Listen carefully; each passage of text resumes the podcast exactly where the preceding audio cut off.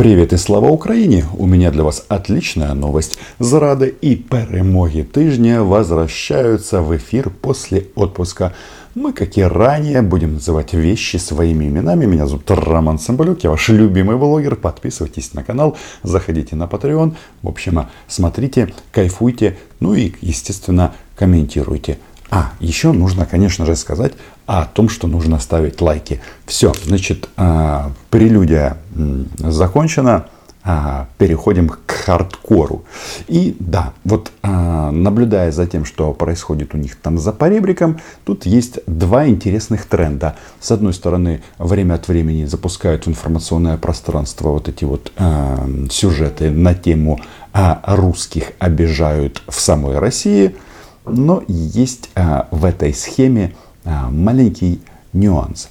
Так вот, а, недавно самая неравнодушная российская телекомпания Russia Today осветила печальную историю про то, как семья из Казахстана пытается получить российское гражданство. Поскольку они бежали не от европейской ювенальной юстиции и не от американского правосудия, то по телешоу их вводить не особо интересно. Ну и родине они не так, чтобы сильно нужны. Не все, ой, не все русские нужны России. Напомню, у России сложные отношения с казахами. Можно гнобить тех, кто хочет в Казахстане говорить по-казахски и защищать русскоязычных, но не настолько, чтобы давать гражданство тем, у кого проблемы с законом в Казахстане из-за этой хм, самой защиты. МИД России отказал в гражданстве Ермеку Тайчибекову, который получил 7 лет за разжигание межнациональной розни. В России его называют защитником прав русскоязычных в Казахстане. А что это там? А, Родина тебя всегда бросит, сынок. Ну, вы догадываетесь, чья это фраза. Так вот, жители Донбасса, очевидно, ржут над этим, потому что они-то получили российский паспорт на раз-два только по факту того, что живут на оккупированной территории. И тут э, Казахстану нужно сделать из этого выводы, из наших печальных уроков. Донбасс получает паспорта только по факту того, что их показательно лояльные души, мертвые или живые, нужны Кремлю. Одна галочка в бюллетене за ядро, есть такая партия. И у вас один паспорт. Три минуты позора про распятого мальчика, один российский паспорт. Новые россияне из Украины нужны России больше всех. И каждый такой выданный паспорт ложится на весы борьбы с фашистами, ну и бендеровцами. Это фашизм настоящий.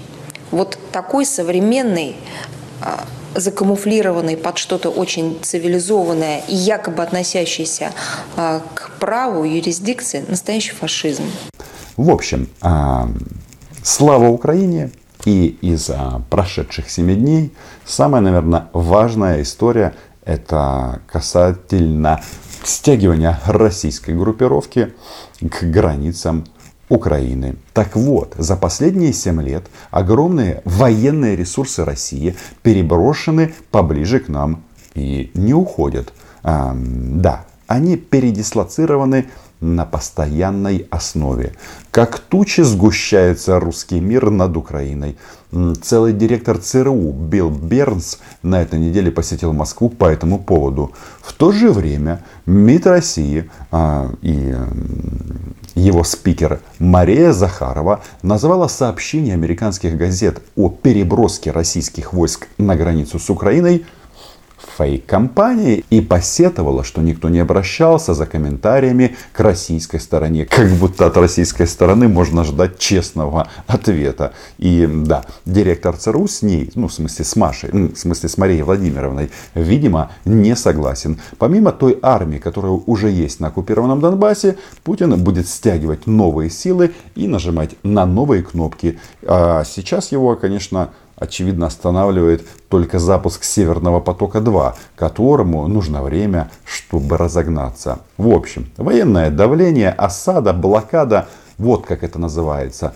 Настоящая война. И Путин, как политический варан, укусил Украину и ждет, когда мы загнемся. Ну пусть ждет. А, находясь здесь в Киеве, ты понимаешь, что этот яд нас точно не убьет. Будет наоборот ну, как э, говорят, да, что нас не убивает, то делает нас сильнее. Мы услышим еще много возмущенных комментариев Марии Владимировны и не один вздох по поводу импотенции нормандского формата. Российская дипломатическая машина в унисон с военной будет тянуть время и давить на Украину и ее союзников. Газ, уголь, вакцина, мандарины – все это идет в дело. Украинской власти придется отложить междуусобные войны и развивать те же направления – но себе в пользу. Вакцинироваться, привлекать инвестиции, покупать газ в других странах. Ну и главное, как всегда, метко стрелять. Настоящий фашизм.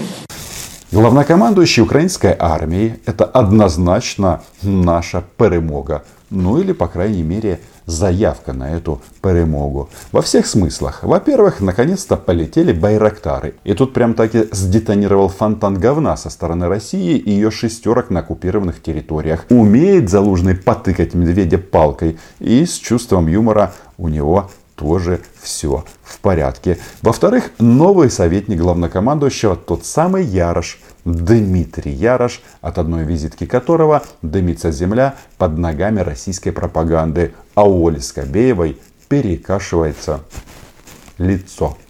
Подумать только, российская армия оккупировала Донбасс и убивает наших военных и мирное население, а виновата Украина, которая защищает своих солдат, гражданских и главное, свою землю. Давить на Украину можно сколько угодно. Выпускать в эфир Рабиновича и Киеву, плакать о Медведчуке и прикрывать поставки угля в ущерб Евразийскому экономическому союзу, как это, собственно, и происходит с Казахстаном. А результат какой? Хм, Все просто. Министром обороны назначен Алексей Резников, а, который а, являлся ключевой фигурой в вопросе реинтеграции Донбасса. И защита от России на этом направлении главный приоритет Украины. Да, стрелочником стал турецкий мандарин. А, помидоры уже не в моде. Он в ответе за все. Да, раньше помидоры, а еще раньше вся турецкая туриндустрия страдала. Но Турция член НАТО и, безусловно, одна из сильнейших стран, которая не готова играть с Москвой в игру а «будем бомбить Воронеж». Эрдоган действует, играет по своим правилам. Турция попросила не ассоциировать теперь уже украинские беспилотники с ней, поскольку оружие друг другу продают разные страны. И не надо искать здесь какой-то идеологический подтекст. Но российский хм, Роспотребнадзор уже взял след. Интересно, в какое еще место Путин попытается воткнуть булавку Эрдогану за украинские байрактары? И нам везде гадят. И Ливия, и Крым, и Карабах, и Азербайджан. И вот сейчас поставляют свои беспилотники, из которых расстреливают граждан России на Донбассе.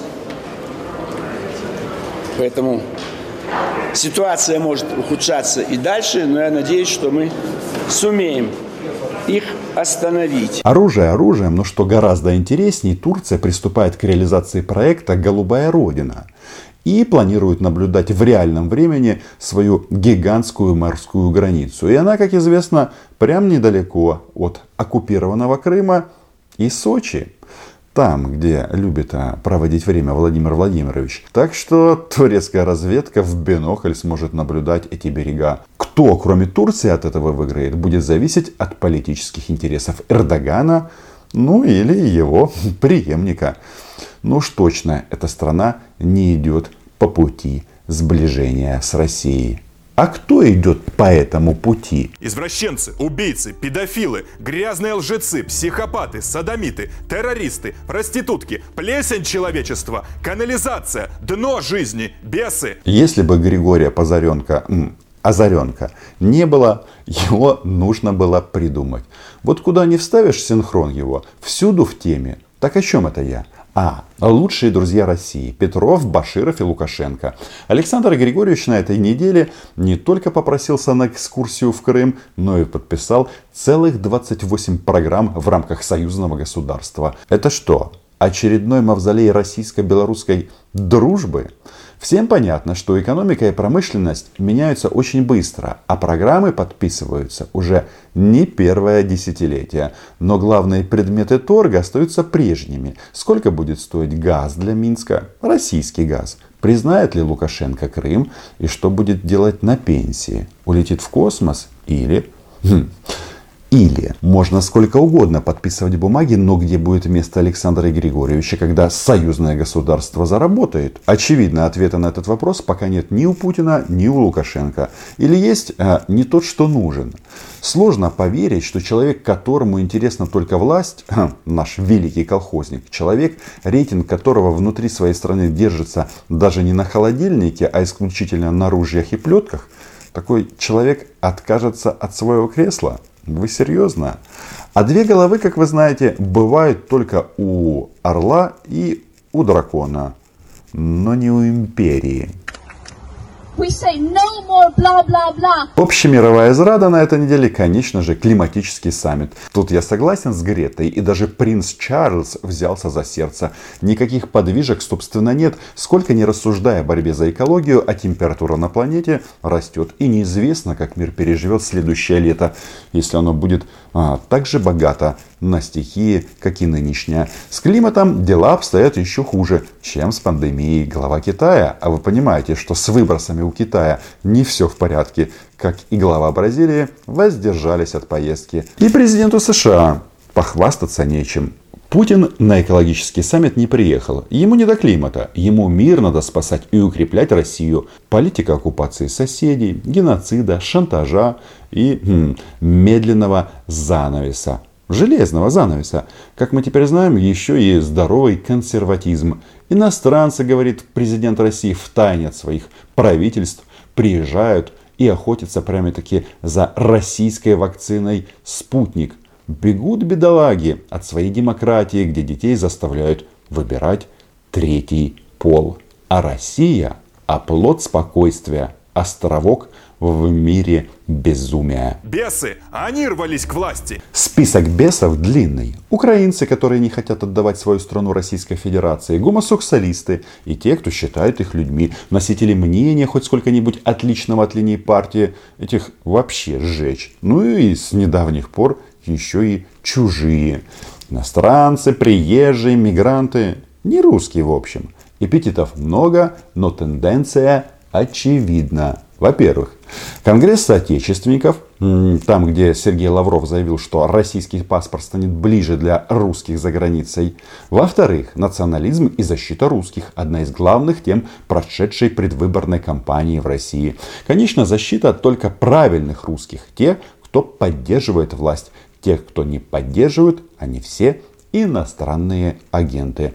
Спикер Госдумы предлагает запрещать въезд в Россию чуть ли на всю жизнь а, мигрантам, которые провинились перед местными законами. Любая заваруха с парнями неславянской внешности, и они задержаны в течение суток. Что это?